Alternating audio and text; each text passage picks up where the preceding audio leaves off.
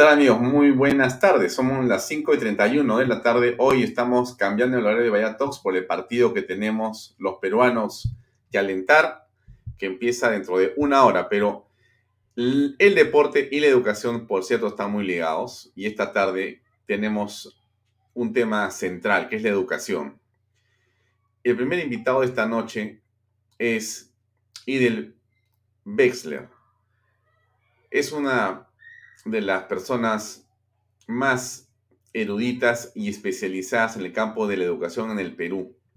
Ha sido exministro, por cierto, de Educación, pero tiene mucho que comentar y contarnos en torno a lo que es la política educativa del gobierno de Perú Libre y de Pedro Castillo.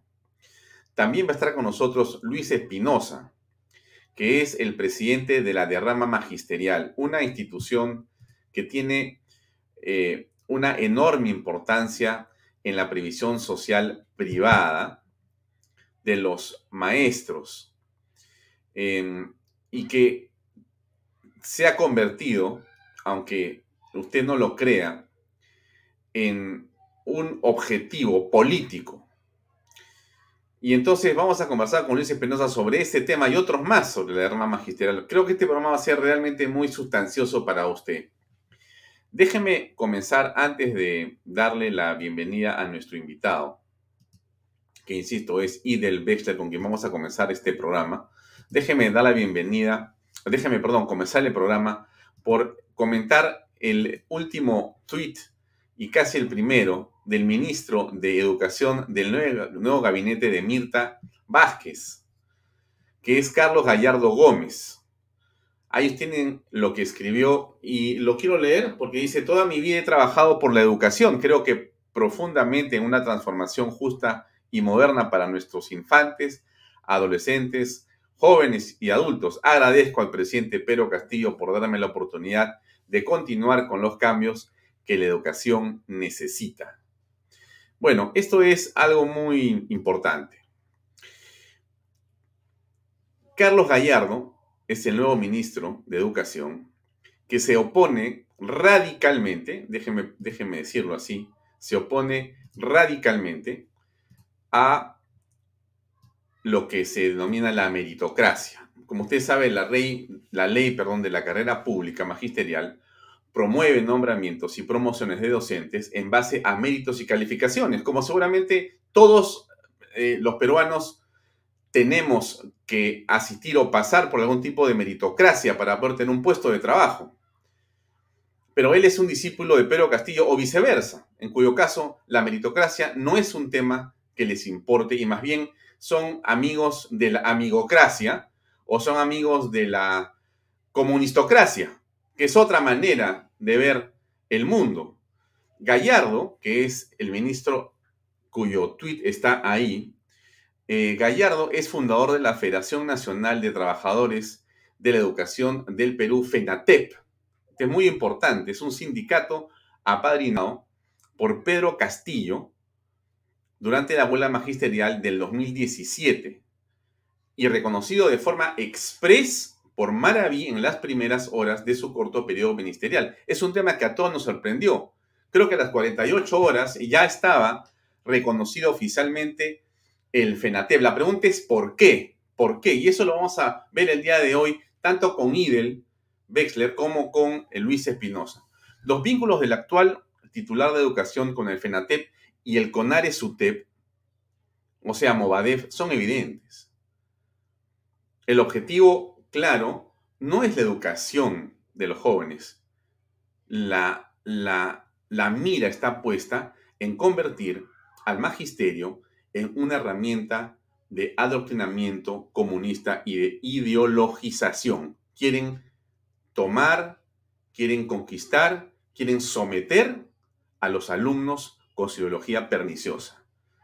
El FENATEP, esta institución que ha sido reconocida, se disputa con el SUTEP el control, el control de la derrama magisterial. Esta entidad que, como usted sabe, y hoy vamos a conocer más en detalle, maneja millones de soles de aportes de profesores. Entonces, con la salida de Bellido, mire usted, no se ha ido Sendero Luminoso. En realidad, Gallardo evoca que el FENATEP y el CONARE SUTEP son entidades influenciadas por el maoísmo del Movadef y que están presentes de una manera absolutamente clara y evidente en la educación que hoy reciben millones de jóvenes y de niños con el dinero de todos los peruanos. Es inconcebible, inconcebible. Vamos a conversar entonces con eh, nuestro invitado, Idel Bexer, que ya está conectado con nosotros. Eh, Idel, ¿cómo estás? Muy buenas tardes. Gracias por acompañarnos en Vaya Talk el día de hoy. Muchas gracias, Alfonso, por la invitación. Y antes de comentar o responder a las preguntas que tengas a bien hacerme, eh, te invito a ti y a todos los televidentes y oyentes que te siguen y que son muchos a nivel nacional a la presentación de mi nuevo libro que se llama El Moré, el Maestro, que tiene que ver con mi trayectoria educativa, mis aportes al desarrollo de la educación peruana, pero que tiene un ingrediente que puede ser muy útil para los que trabajan en educación y son jóvenes. Yo he llegado a ser ministro de Educación, a reunirme con el Santo Padre, el Papa, y a seguir vigente en la educación porque soy miembro del Consejo Nacional de Educación. Y también eh, soy, lo digo con toda humildad, el único peruano que tiene las palmas magisteriales en los grados de educador, maestro y amauta, pero yo no lo he logrado de manera estratégica, a propósito. Ha sido momento a momento, paso a paso, escalera a escalera. Y entonces yo le quería poner el nombre de docente de aula a ministro de educación. Y alguien me dijo, no, porque ahora cualquiera puede ser ministro. Entonces le puse... Lo estamos viendo, lo estamos viendo, así es. El Moré, que es maestro en hebreo, y maestro, que es el maestro de habla, que yo he trabajado 30 años en la escuela pública, y 28 años como docente, tutor, coordinador y director, siendo ahora director honorario del prestigioso colegio privado de la comunidad judía, el Colegio León Pinel. Así que los invito el 4 de noviembre a las seis y media de la tarde por el Facebook de Editorial Cristol, donde estarán Hugo Díaz, Carla García. Ustedes dirán, ¿por qué Carla García? Escuchen la presentación y les voy a decir por qué. María Amelia Palacios, presidente del Consejo Nacional, y el periodista Iván Elokovich, director del Correo, que tiene, en mi opinión, una de las opiniones más plurales en el país. Y él, ¿puedo continuar? Adelante. Gracias por la oportunidad, Alfonso. No, no, no, está bien, está bien el, el, el, el publicherry, para tu libro. Me parece bien y yo espero y estoy seguro que mucha gente ha tomado nota y que va a estar contigo ese día. Y desde aquí te deseamos la mejor de las suertes en ese lanzamiento. Y si eh, sale pronto en Crisol, lo compremos para poder leerlo y comentarlo acá. Gracias. Déjame colocar. Espero que me invites para comentarlo. Con mucho gusto, Idel. Nosotros estamos abiertos siempre a conversar sobre estas cosas. Esta es la carátula de Expreso la carátula de expreso del jueves 14 de octubre de hoy día que dice pruebas lo delatan. ¿A quién? Al ministro Gallardo. El legajo del ministro de Educación lo relaciona de manera indubitable a Sendero Luminoso Movadef. El ministro, ¿no es cierto?, en un discurso se presenta como uno de los formadores de la Federación Nacional de Trabajadores de la Educación Peruana, FENATEP. Eso es, indiscutible. Ahora, ¿cómo crees tú, estimado eh, Idel, que esto afecta al tema educación. O no hay que preocuparse por eso, no es un tema tan importante. Fíjate, antes de poder escuchar tu respuesta, déjame colocar un pequeño video para ver si es verdad lo que estamos diciendo. Escuchemos por favor, Idel. Las asambleas abiertas como esta, finalicemos voceando porque nos, nos han arrebatado las siglas, las han privatizado y tienen registros públicos y tienen el Ministerio de Trabajo, es Patria Roja, ¿no? se, ha, apropiado esto. Y un juicio que puede tomar mucho tiempo nos condena a la ilegalidad. A mí me han cogoteado hace tiempo, colegas, hace un tiempo.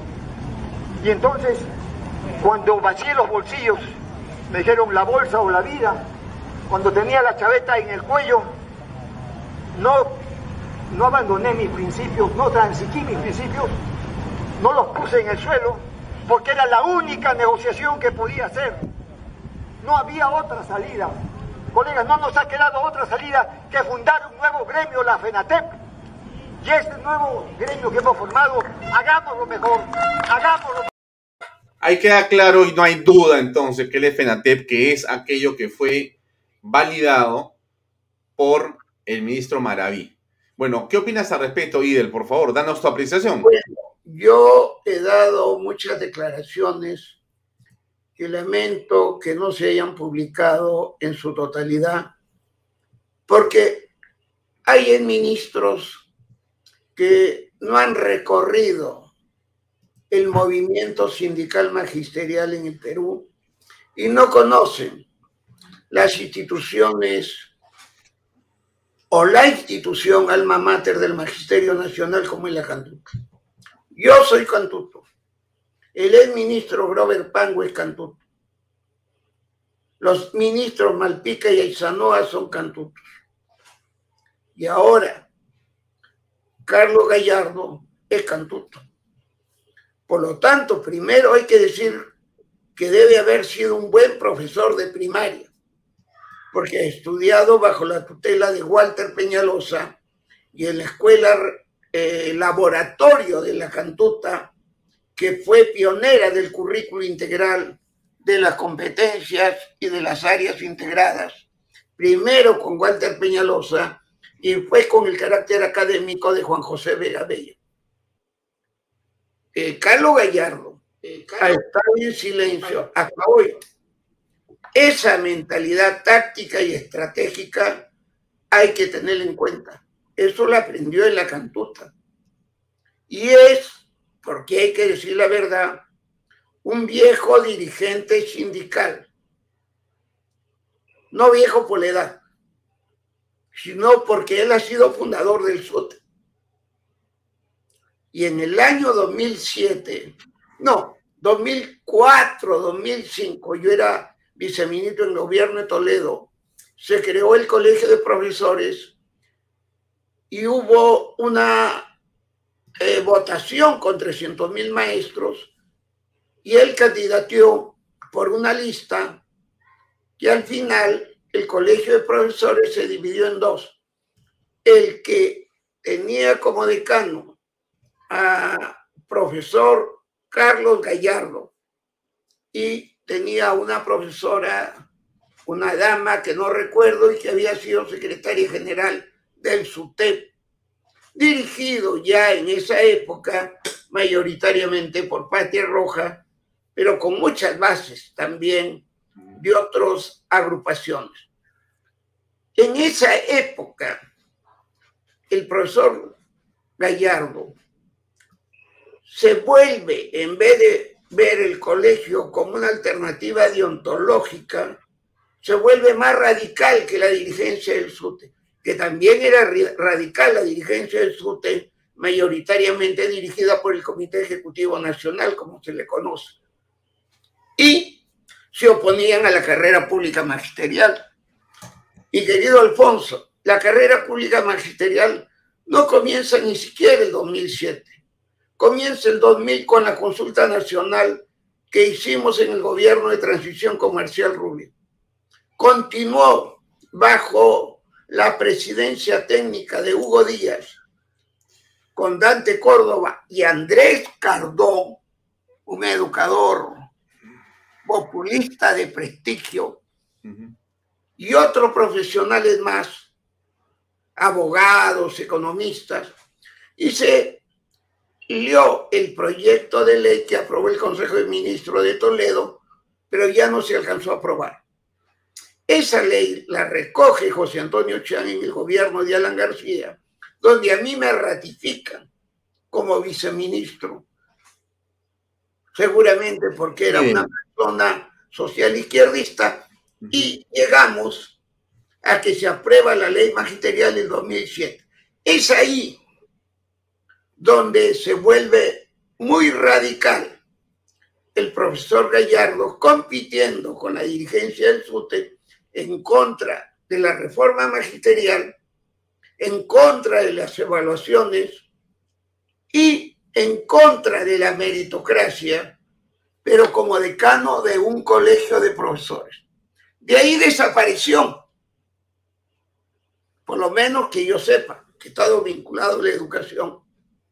Y parece, y lo conocemos ahora por las noticias televisivas, eh, periodísticas, que en la huelga del 2017 tuvo una presencia, no de liderazgo, sino de activismo, y luego se afilia en el FENATEP, donde ya se conoce su postura radical que realmente me preocupa. Pero quiero terminar con algo que no se está trabajando en los medios de comunicación. En el Perú está el sindicato mayoritario del SUTEC, organizado a nivel nacional, que era muy radical con respecto a la reforma, pero que en el 2014, 2015 comenzó a entender y apoya el nombramiento y el ascenso y la meritocracia y el aumento de sueldos en base a mérito. Uno. Dos, existe el CIMA, que algunos no lo mencionan, que es el sindicato magisterial, que tuvo mucha fuerza o que tiene alguna presencia en el Cusco y en el sur. Y el grupo de Pucayacta, que tiene presencia en Piura y en el norte del Perú, con el profesor Víctor Huescas y el decano en esa época de la huelga del Colegio de Profesores. Ahí yo recibí a todos estos sectores en una forma de recuperar la rectoría del ministerio y donde dimos aumentos a todos y luego convocaron a paros de 48 horas los tres sindicatos menos el SUTE y fracasaron totalmente en el año 2017 en noviembre. Tanto Castillo como Tello por el FENATEP tanto Puescas en Piura y en el norte, como Mesa en el sur y en el Cusco.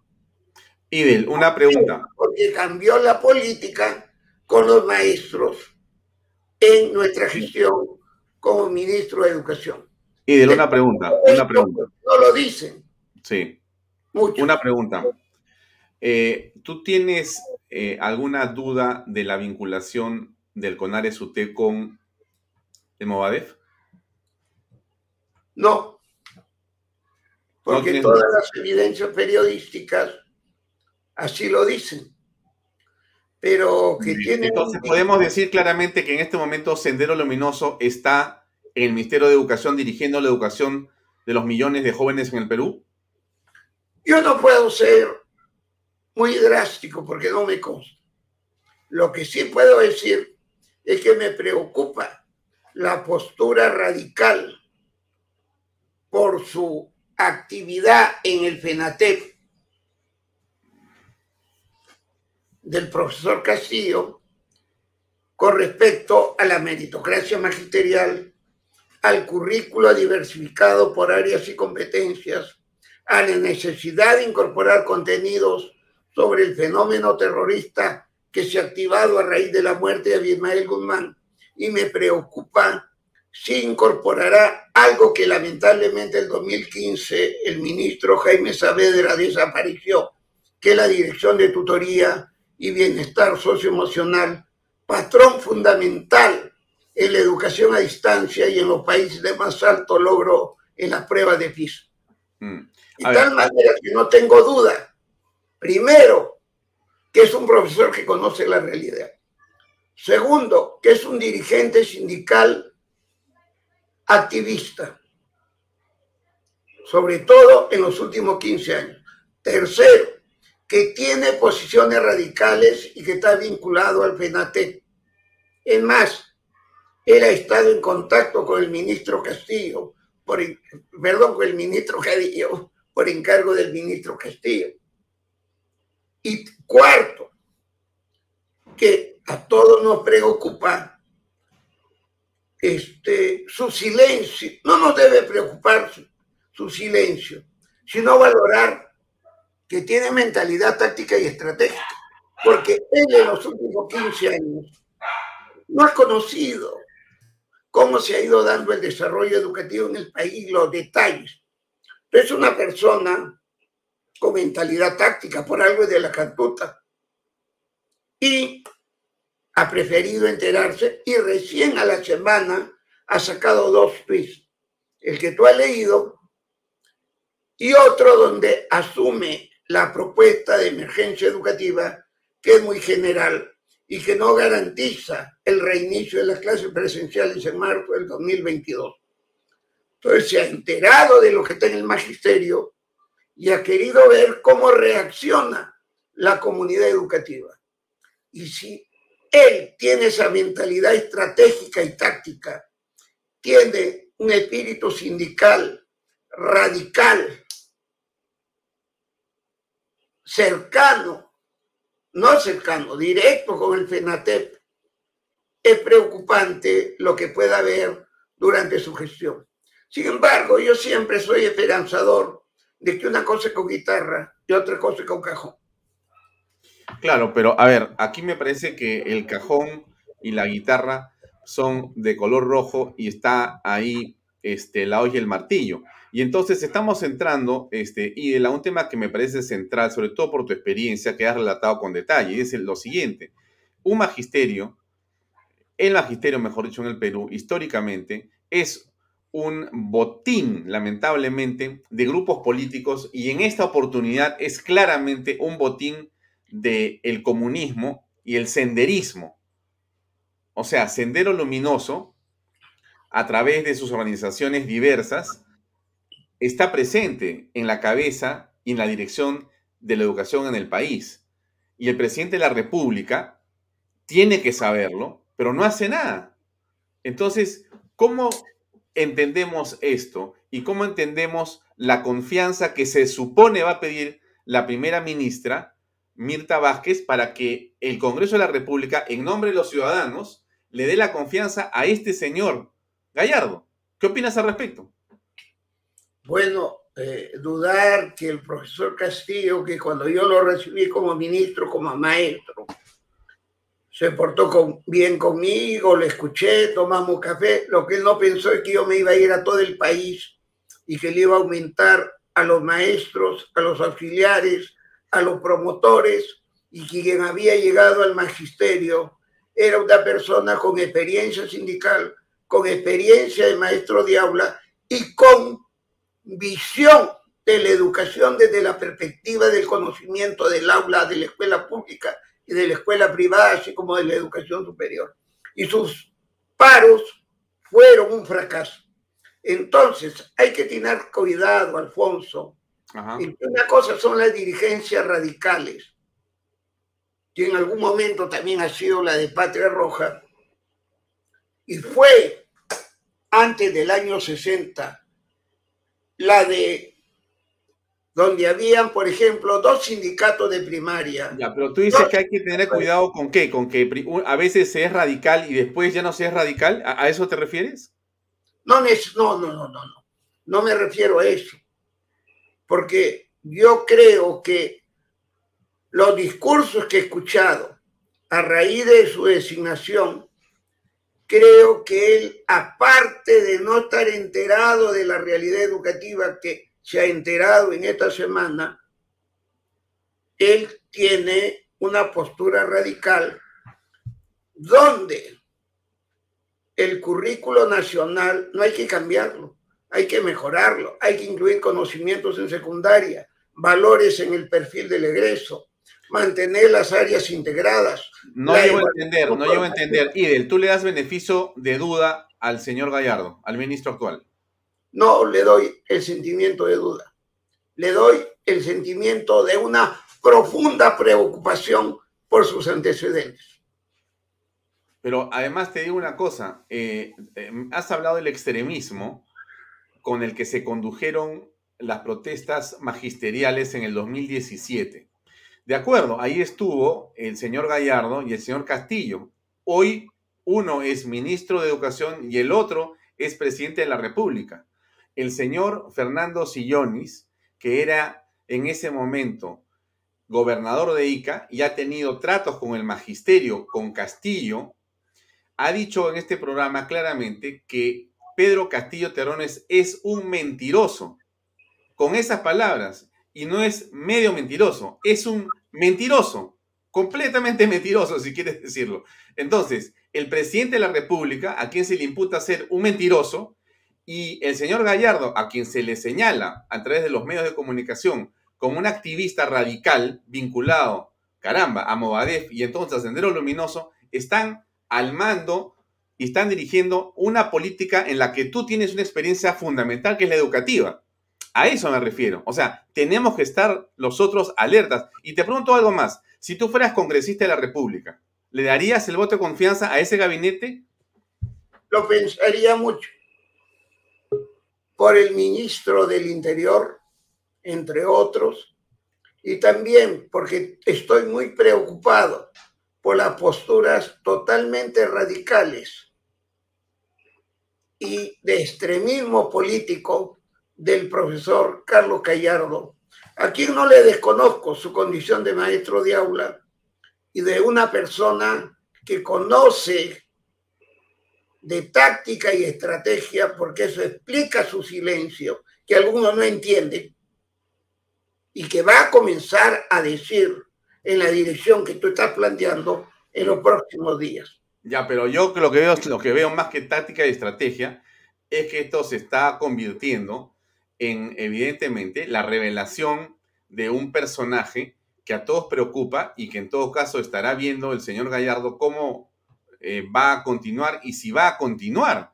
Porque en unas condiciones como esta, a mí me parece por lo menos que es sumamente discutible que una persona así, habiendo tantos profesionales en el campo de la educación con capacidad, estás tú, Idel, discúlpame que te lo diga, pero no, fíjate, prefieren poner a una persona extremista, como tú lo has llamado. Increíble. A mí me parece por lo menos sorprendente, ¿no? Pero bueno, no es sorprendente Castillo. Radical y del y con ideas marxistas, leninistas, no me cabe la menor duda. Claro.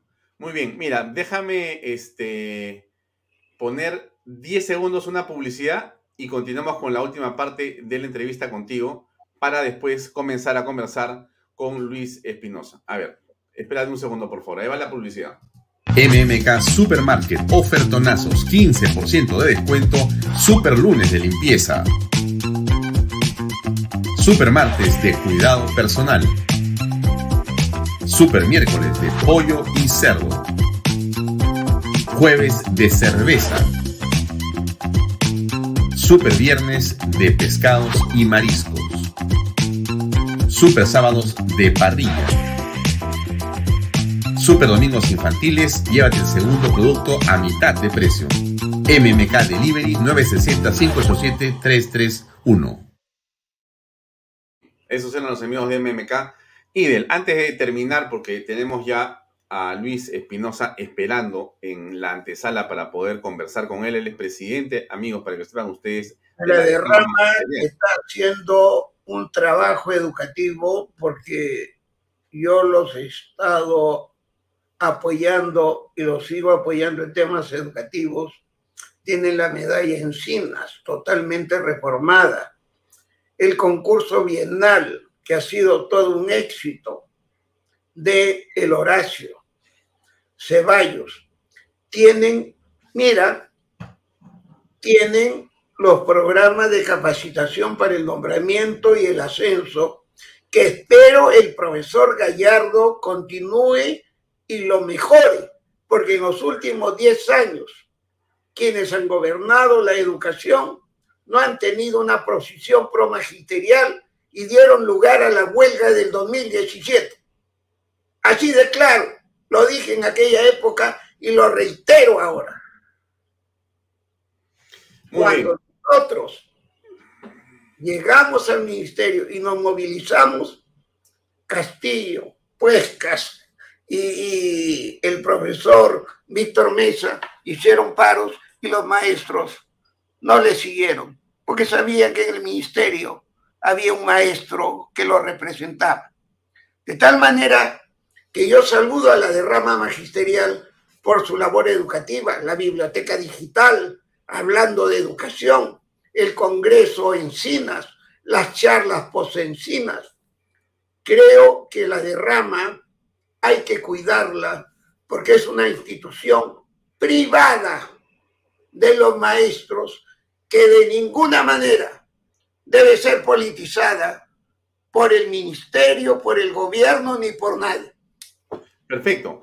Eh, Idel, te agradezco mucho por tu presencia. Amigos, eh, Idel Wexler, a quien le tenemos un enorme respeto y aprecio, dicho sea de paso, eh, ha tocado eh, un tema que tiene que ver con el invitado que viene a continuación, porque él se ha referido justamente a la derrama magisterial.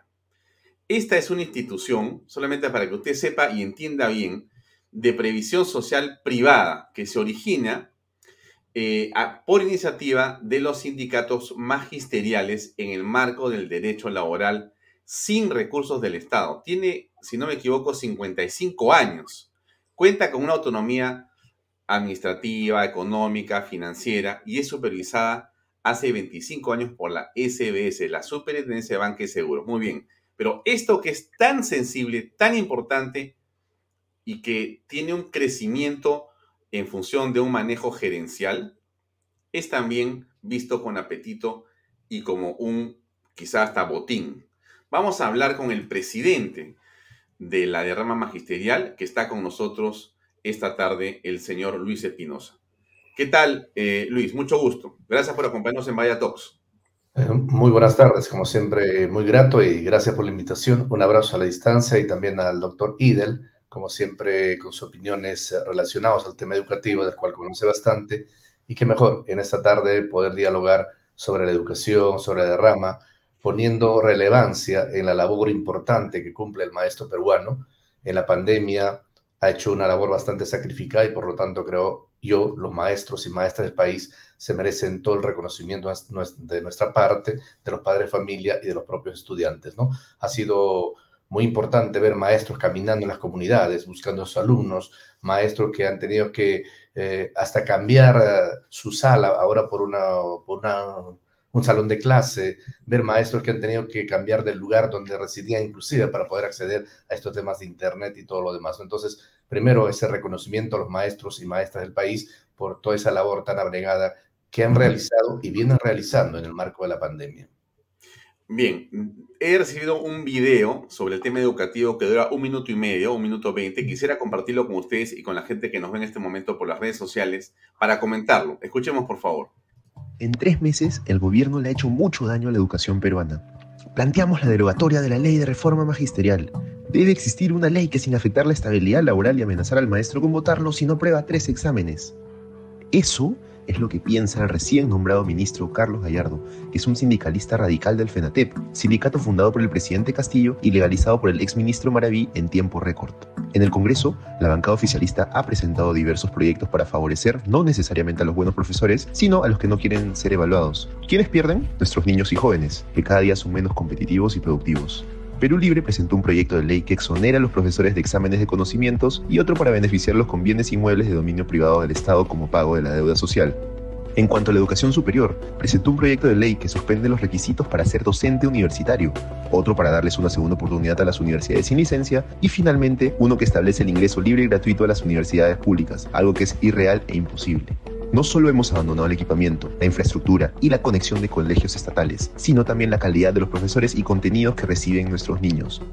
Sin educación de calidad no habrá buenos ciudadanos. Sin educación de calidad no habrá buenos políticos. interesante video. Eh, Luis Espinosa, ¿qué piensas al respecto de lo que hemos escuchado en este momento? ¿Cómo aprecias la educación en este momento en el país? La educación en nuestro país viene siendo desatendida buen tiempo atrás. Eh, uno de los temas puntuales que debemos tomar en cuenta, por ejemplo, es la formación inicial del docente. ¿Cómo se están formando hoy los maestros y maestras en el país? ¿Cuál es la malla curricular en las universidades y en sus facultades de educación, en los institutos pedagógicos que forman maestros? Luego de ver esa formación inicial, ¿cómo se hace la inserción del maestro y la maestra a la actividad ya docente? La ley de reforma plantea, por ejemplo, de que un maestro al ingresar debe tener un maestro acompañante, que es un maestro de amplia experiencia, el más destacado de la institución, el que mejor llegada tenga a los alumnos. Eso, por ejemplo, no se lleva a cabo, a pesar que está planteado en la ley.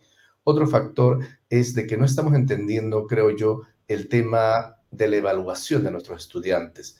Eh, las evaluaciones se constituyen en instrumentos un poco de poner eh, determinados nombres ¿no? a un estudiante cuando la evaluación debe ser mucho más integral y de manera integral entendiendo que el ser humano es toda una individualidad y por lo tanto el niño es toda una individualidad. No, no todos tienen que tener las habilidades para matemáticas, comunicación, arte. Cada uno tiene su potencialidad y eso tiene que ir descubriendo la escuela, eso tiene que ir descubriendo el maestro. Otro factor es la infraestructura. En eh, la educación híbrida que se avecina, las aulas van a quedar eh, totalmente pequeñas. Recuerde que la distancia social tiene que mantenerse y si hemos tenido un aula que albergaba 30 alumnos, hoy tiene que albergar a 15 y todo ello hace de que repensemos en la educación, pero de manera integral.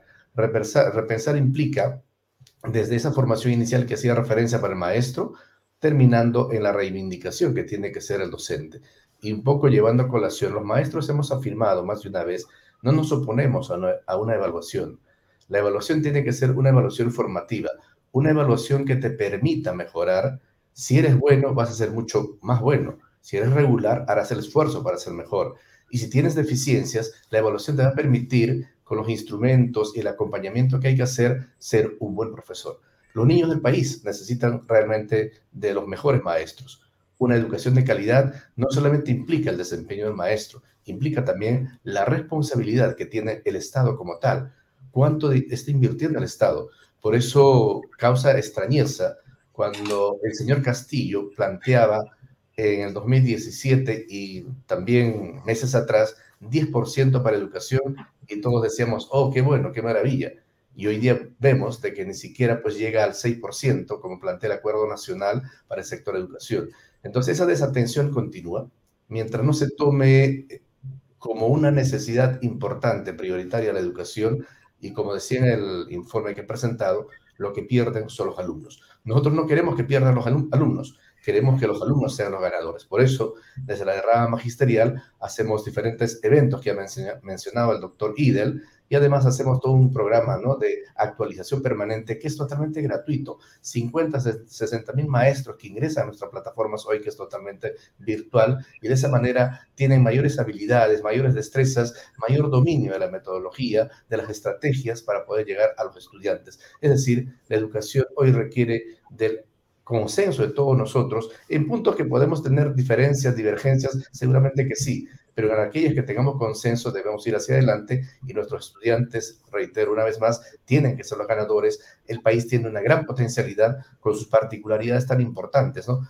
Biodiverso, multilingüe, multicultural, todo ello hay que tomarlo con pinzas, pero que permita desarrollar una educación de calidad para nuestros estudiantes.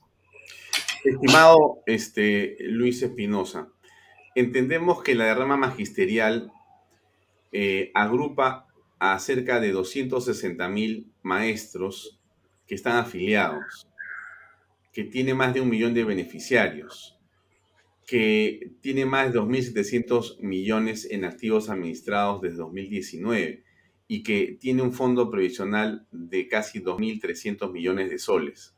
Ahora, esto que es en realidad una institución con una, digamos, fortaleza y solidez económica tan importante, ¿no es un objetivo político?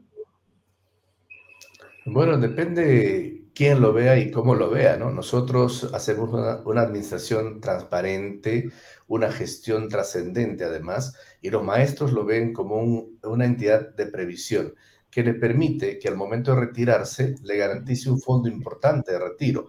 El maestro aporta la tercera parte de lo que lleva de fondo, solo por cuestión de, ejemplo, ¿no? Un maestro con 30 años aporta en promedio 5 mil soles, 30 años de servicio me refiero, y el momento de retirarse retira alrededor de 19 mil soles, es decir, tres a cuatro veces más de lo que ha aportado. Ninguna institución en el país paga 8,33% por fondos. En el caso de la derrama magisterial pagamos 8,33% al fondo del maestro, a pesar que el fondo que deja el maestro es bastante corto, bastante pequeño, 0,5% de una UIT, y además de entregar un interés de 8,33, se entrega un concepto que lo llamamos bonus, que es la rentabilidad que tenemos de las unidades de negocio a todos los maestros a su cuenta individual. Y el maestro lo puede ver hoy de manera mensual, trimestral, como él quiera, cómo su fondo va creciendo. Es decir, esta, esta gestión que se hace en la derrama magisterial, tomando en cuenta de que en el año 65, 66, al iniciar sus funciones, lo tenía bajo el control del Ministerio de Educación, luego lo llevaron a una ruina, a una quiebra, y en el año 82 el gobierno dice, bueno, entreguemos a los trabajadores, entreguemos al sindicato reconocido, tanto de educación básica como de educación superior no universitaria, y se da un debate en el seno del magisterio. Y ese debate planteaba, ¿reflotamos la derrama o liquidamos la derrama? Y los sectores que hoy día ven con ese apetito político, lo ven como botín, en aquel tiempo planteaban justamente de que la derrama debe liquidarse. Pero Maestro en su, en su conjunto planteó que la derrama debe ser reflotada y es por eso que a partir del año 84 empieza una conducción a cargo del SUTEP, del CIDES y también la presencia del Ministerio de Educación. A pesar que el Estado no tiene un solo sol en la derrama magisterial, en su directorio están miembros del Ministerio de Educación, tanto en su directorio como en su Consejo de Vigilancia. Y como decía Idel, ¿no? Eh, esta es una institución privada generada a su creación por los trabajadores a través de sindicatos de aquel entonces y ve el maestro con ojos muy óptimos, positivos, pero aquellos que siempre han estado con esa idea de querer liquidar, no porque entiendan que hay que, dar beneficios a los maestros, sino por una concepción política. ¿no? Ellos entienden de que en el país no debe haber una entidad que dé ayuda, que dé apoyo a los maestros, por ejemplo. ¿Para qué? Para pauperizar su situación económica y estas pueden ser caldo de cultivo de radicalismos que aún existen lamentablemente, ¿no? Pero por nuestra parte, como derrama, seguimos trabajando en ese camino de rentabilizar el fondo del maestro, de actualizarlos de manera permanente y de seguir trabajando también con aportes para la educación. Tenemos un Congreso Internacional de Educación José Antonio Encinas que se desarrolla de manera anual este en sus conclusiones da recomendaciones, da opiniones, recogemos aportes nacionales e internacionales que permiten ir viendo la educación con una mirada distinta, pero distinta en el sentido de mejorarla. Por ejemplo, el tema curricular. Creo que hay que darle una mirada. No hay nada, no hay un trabajo que se considere hecho de manera perfecta. Entonces hay temas que hay que mirarla y la pandemia es la expresión más clara, creo yo, de que hay temas que no podemos seguir pensando como hemos pensado antes de marzo del 2019. Entonces, todo ello tiene que llevar al magisterio mismo, a toda una movilización, pero esa movilización que permita justamente eh, dar mayores eh, mayor conocimiento teórico y, por supuesto, práctico en el tema de la educación. Eh, Luis, ¿tú no crees que el FENATEP que fundó precisamente Pedro Castillo y el profesor Gallardo, actual ministro de Educación, buscan o tienen una disputa con el SUTE para el manejo de la derrama magisterial finalmente? La derrama magisterial se maneja por su estatuto, tiene normas de buen gobierno corporativo y ella es la que dirige su accionar. Por lo tanto, nosotros entendemos de que podrían haber esas pretensiones de los señores que hace usted referencia, pero nuestra responsabilidad hoy en la conducción de Rama es seguir trabajando, seguir consolidando, seguir trabajando inclusive su internacionalización. Somos parte de la AIS, por ejemplo. Eso permite pues darle seguridad, confianza al maestro. El maestro lo que quiere es de que le demos seguridad, le demos confianza y en el momento que se retira, son 90 a 120 días que el Estado no le entrega ni un sol, mientras van regularizando, entre comillas, el fondo que le van a pagar. Por lo tanto, nosotros en 24 horas estamos entregando los fondos al maestro. Es una forma de ayudar. 90 días que le va a permitir el fondo que retira sobrevivir, digamos, entre comillas, aunque es una realidad, y además de ello, visionar. El maestro con 65 años no es una persona que ya no puede hacer nada, más por el contrario. Entonces, el fondo que se le entrega le permite inclusive poder ver mejores condiciones de vida, hacer otras actividades. En el caso de fallecimiento, por ejemplo, se le entrega a sus familiares el fondo del maestro, pero no solamente el fondo, sino con un concepto adicional que se le eh, incrementa media UIT de manera inmediata también. Y en el caso de cese por invalidez, el COVID-19 y la situación que vivimos en el mundo entero, de esta crisis sanitaria, hace de que muchos maestros cesen antes del límite de edad, habiendo aportado cuatro, cinco, seis años, algunos mucho menos, cesan, pero ya no pueden seguir laborando, por esa razón justamente lo cesan. Entonces, nosotros le entregamos de manera inmediata 4 UIT, más de 17 mil soles. Justamente, ¿para qué? Para que el maestro pueda tener cierta, cierta holgura y pueda un poco reacomodarse mientras va a tener la idea qué es lo que viene de ahí hacia adelante en su quehacer cotidiano, en su actividad personal o familiar. ¿no? Entonces, esa es nuestra responsabilidad, hacer de que el fondo del maestro crezca en el día a día, brindar mejores servicios, brindar mejores beneficios. Tenemos una cadena de hoteles, por ejemplo, donde el maestro paga el 20% si un turista normal paga, digamos, 600 soles, el maestro está pagando entre 100 y 120 soles con una atención de primera. Y esto los maestros valoran, ¿no? La librería Crisol, que tiene el maestro por ser asociado, un descuento del 20% al comprar los libros. Eh, igual los temas de vivienda, los servicios de crédito, hoy con interés mucho más bajo en el mercado financiero en el país, hace de que el maestro tenga una mejor condición de vida. Es decir, la derrama magisterial es el socio más cercano de los maestros, la derrama magisterial es aquella que le da la primera mano en una situación de riesgo que se encuentra el docente y también le da esa, ese, ese empujón, esa ayuda para que el maestro pueda tener eh, otras actividades adicionales que, que, permitan tener cierta rentabilidad económica. Nos quedan unos pocos minutos, eh, Luis. Yo te preguntaría cómo aprecias la labor del Congreso de la República en, digamos, los últimos tramos de el gobierno pasado y durante este, este eh, año legislativo que ha comenzado, esta, esta, esta legislación que comenzó el 28 de julio. El entendimiento de la derrama magisterial con respecto al Congreso. Bueno, nosotros hemos tenido, y para que la opinión pública conozca, ¿no? En el Congreso anterior, más de 14 proyectos de ley presentados contra la derrama magisterial con diferentes denominaciones, pero en la Comisión de Educación eh, optaron por pedir informes de diferentes entidades, empezando por el mismo Ministerio de Educación, y el informe del Ministerio de Educación decía tajantemente, ¿no?, de que estos proyectos de ley eran inviables para la derrama magisterial. La SBS, que es la entidad que supervisa la derrama magisterial, también opinó en ese camino, y otras instituciones que han hecho la consulta y eso permitió de que estos proyectos de ley quedaran prácticamente en el, archivo.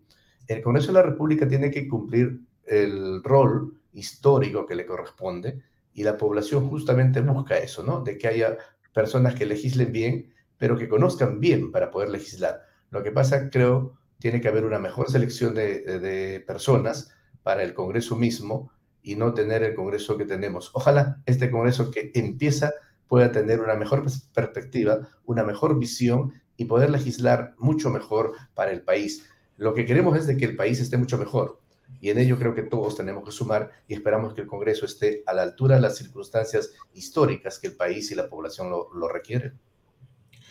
Ah, Luis, si tú fueras congresista, ¿le darías la confianza al gabinete de Mirta Vázquez eh, teniendo como, en cuenta que está ahí Carlos Gallardo como ministro de Educación? ¿Te satisface? Eh, en el caso mío, por la responsabilidad que cumplo, no puedo darte esa respuesta, es una respuesta política y la función que me corresponde a la derrama no me permite dar esa respuesta. Por supuesto, tengo mi opinión, ¿no? Pero no me permite dar la respuesta y esperemos que la población tenga la mejor visión para seguir este, este proceso o dentro de 28 o 30 días que se presenta para la cuestión de, para ah, el gabinete de la señora Vázquez, ¿no? Te lo pregunto de otra manera. Eh, ¿Tú has percibido... ¿Cómo, cómo dice Sibel? Ya que me has tenido la media hora en, vamos, sí, vamos, te escuchamos. Asociado de la derrama magisterial. Porque yo he sido 30 años maestro de aula. Correcto. Y los maestros nos hemos inscrito el año 2006 de manera voluntaria la derrama. Es una institución privada, como tú has dicho, verificada por la CBS, aparte de lo educativo que puedo dar fe directamente, pero los maestros, cuando yo solicité mi liquidación, ya hace pues como 11 años, cuando me jubilé como ministro y no recibí nada, no como viceministro, y el ministerio no me dio nada, yo fui a la derrama. Y a pesar que no, no coticé varios años por que estaba en un cargo viceministerial, este, fui a la derrama un martes y el día viernes me dieron mi cheque al toque.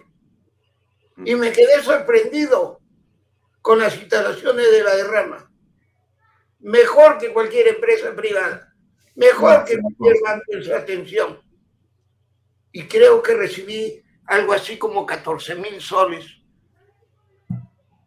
Y en el ministerio no recibí nada, a pesar de haber sido viceministro. Igual no recibí nada cuando fui ministro. Y lo que yo recibo por si acaso, para que quede claro, son 1.600 soles como jubilado, como ministro de Educación. Muy bien. Lo más triste, ¿no? El tema pensionario en el país es bastante bajísimo. Como un ministro puede tener una pensión de 1.600, ¿no? Es absurdo. Y eso solamente pasa en el país. Por eso, justamente, la derrama cumple esa función previsional, ¿no? Lo que pasa es que nosotros, nosotros entregamos los fondos al docente cuando se retira. No somos un fondo de pensiones, como algunas personas inclusive confunden, sino un fondo previsional que se entrega en el momento que el docente cesa o fallece a sus familiares o lo cesan por invalidez. Muy bien. Bueno, en todo caso, nos quedan un par de minutos más para despedirnos. Solamente les preguntaría a los dos, ¿cómo piensan que va a irle a Perú en este partido que todos están expectantes? Perú-Argentina, que viene en unos segundos. A ver, ¿algún pronóstico, eh, Luis? ¿Te quieres aventurar?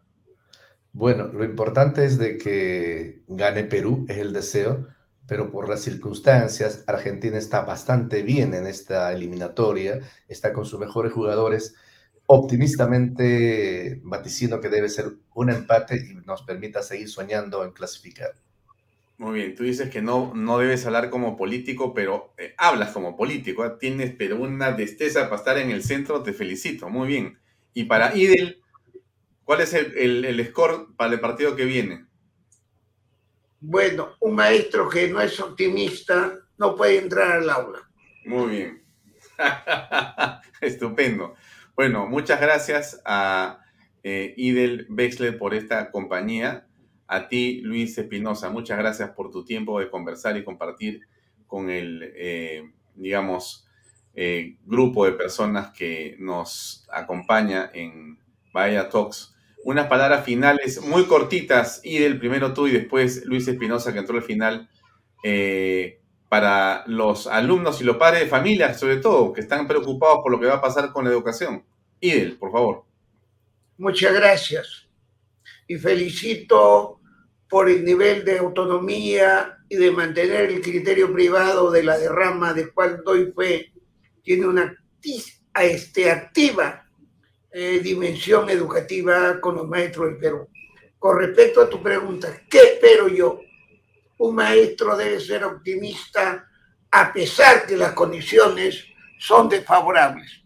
Como es el sistema educativo peruano, donde los locales escolares no tienen mantenimiento donde falta vacunar a los docentes y no docentes, donde falta vacunar a los alumnos hasta los 12 años o 10 aproximadamente, yo espero con optimismo, aunque con preocupación, que la educación peruana mantenga los cambios buenos y ajuste aquellos cambios que no son pertinentes.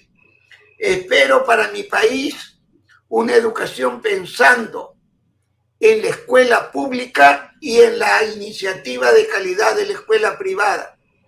Y espero que la sociedad, los maestros, la comunidad educativa, estemos atentos para que la educación se maneje en un marco de pluralidad, de continuidad y cambio, de democracia y de fortalecimiento de la calidad y la inclusión educativa.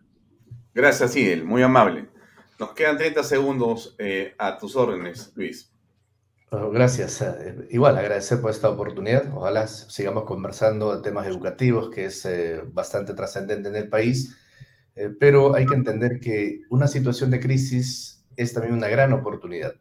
Y esta situación de crisis que estamos aprovechando, pasando a nivel mundial, que sea una gran oportunidad para poder pensar en la educación como un derecho humano fundamental.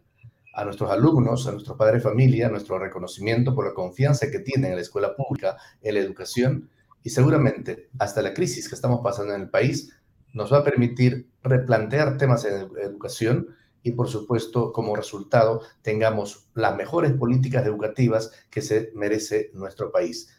Me quedo por ahí. Un abrazo. Muchas gracias.